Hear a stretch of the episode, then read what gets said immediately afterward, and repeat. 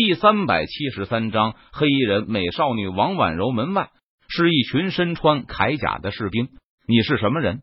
为首的士兵看着陈宇问道：“我是这间院子的主人。”陈宇脸色淡然，他回答道：“你有没有看到一名深黑衣人进入院子？”为首的士兵开口询问道：“没有，我就坐在院子里，没有看见其他的人进入了院子。”陈宇摇了摇头，他回答道：“没有吗？”我们需要进去检查一下。为首的士兵闻言，他不太信任陈宇，决定带人亲自进入院子检查。不可以，这是我的院子，没有我的允许，你们不能随便进入。陈宇拦住这些士兵，不给他们进入院子。小子，你知道我们是什么人吗？为首的士兵闻言，脸色顿时一沉，道：“你们是什么人？不关我的事情。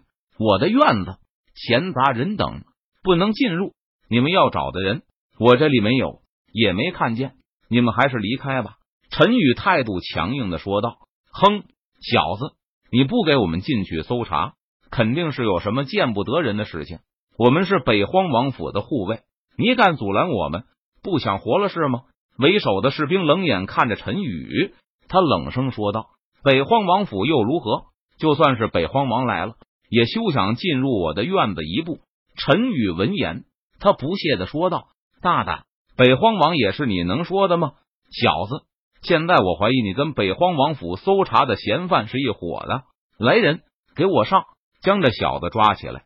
为首的士兵顿时大怒，他右手一挥，下令道：“是队长！”其他几名护卫得令，立即抽出武器，朝着陈宇冲去。陈宇见状，他脸庞冷峻，目光冰冷。身上散发着森人的气息，以卵击石，自不量力。陈宇看着向自己冲来的几名护卫，他不屑的冷笑一声道：“只见陈宇一挥手，打出一道劲气，砰砰砰，几道沉闷的声音响起，冲向陈宇的几名护卫就像是遭到重击般倒飞了出去，扑通扑通扑通，几名护卫像是断了线的风筝般。无力的摔落在地上，疼得满地打滚，一时间爬不起来。你，你居然敢攻击北荒王府的护卫，你这是在找死！为首的士兵见状，他顿时睁大了眼睛，大吃一惊，呵斥道：“说完，为首的士兵拔出武器，朝着陈宇的身上猛砍而去。危虫蝼蚁也敢在我面前班门弄斧，简直不知死活！”陈宇见状，他冷声说道。说完，陈宇抬起脚，后发先至，朝着对方一脚踢出。砰！一道沉闷的声音响起。啊！为首的士兵发出一声惨叫，他的身体像是沙包般吐血倒飞而出。滚！否则就别怪我对你们不客气了。陈宇看着几名倒在地上的北荒王府的护卫，他冷声呵斥道：“小子，你居然敢招惹北荒王府！北荒王府是不会放过你的！”你给我等着！北荒王府的护卫挣扎着从地上爬了起来，他指着陈宇，放了一句狠话后，就转身离开了。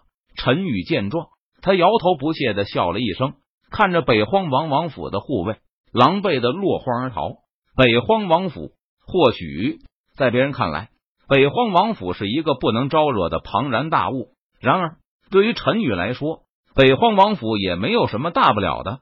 如果北荒王府不来找他的麻烦就罢了，但是如果北荒王府敢来找他的麻烦，那就别怪他出手不留情了。随后，陈宇关上院子的大门，陈宇转身回到房间，他发现黑衣人仍在昏迷，于是陈宇将黑衣人的面纱给撤了下来，映入眼帘的是一名皮肤白皙、有着一张鹅蛋脸、双眸紧闭、容颜绝美的少女。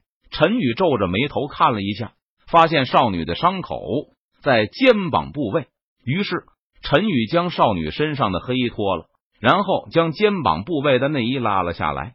陈宇取出一枚治疗丹药，塞进少女的嘴中服下，然后他再取出一枚丹药，右手一捏，磨成了粉末，撒在少女肩膀部位的受伤处。陈宇再用纱布将少女肩膀受伤部位包扎好。便将少女的内衣拉了上去。不多时，少女从昏迷中清醒了过来。当少女睁眼，发现自己处在一个陌生的坏境中，顿时吓了一大跳。少女挣扎着想要起身，但是肩膀部位的剧痛却让她又躺了回去。当少女发现自己身上的黑衣被人脱下时，她眼中露出震惊的神色。不要担心，我只是帮你的肩膀上了一点药，不该看的地方我都没有看。陈宇坐在床边，他看着少女说道：“是你救了我。”少女看着陈宇问道：“是的，是我救了你。为了救你，我还把北荒王府的人给打了。想来要不了多久，北荒王府的人就会找上门来了。”陈宇脸色淡然，眼眸平静，他看着少女，淡淡说道：“什么？北荒王府的人已经知道我在这里了？”少女闻言，他俏脸顿时一变，低呼一声道：“无妨，只要我在这里。”他们绝对无法踏进院子一步。你完全可以在这里养伤，等伤势完全好之后，你再离开。陈宇却是摆了摆手，他语气平淡道：“不知公子姓名？”少女脸色不变的从储物戒指中取出长裙穿上，他问道：“你叫我陈先生便可。”说完，陈宇转身离开房间。陈宇躺在院子的椅子上，旁边放了一张方桌。方桌上放着一盏茶壶和几个杯子，陈宇悠哉悠哉的在院子里晒着太阳，喝着茶。小女子婉柔，多谢陈先生救命之恩。王婉柔已经从尴尬中缓了过来，她感激道。随后，王婉柔朝着大门走去，想要离开。现在外面应该有无数的北荒王府的人在搜查你的下落，只要你离开这间院子，你就会被他们抓住。陈宇躺在躺椅上，他看着离去的王婉柔，出声提醒道：“可是留在这里，婉柔会牵连到陈先生。”王婉柔闻言，他停下脚步，轻声说道：“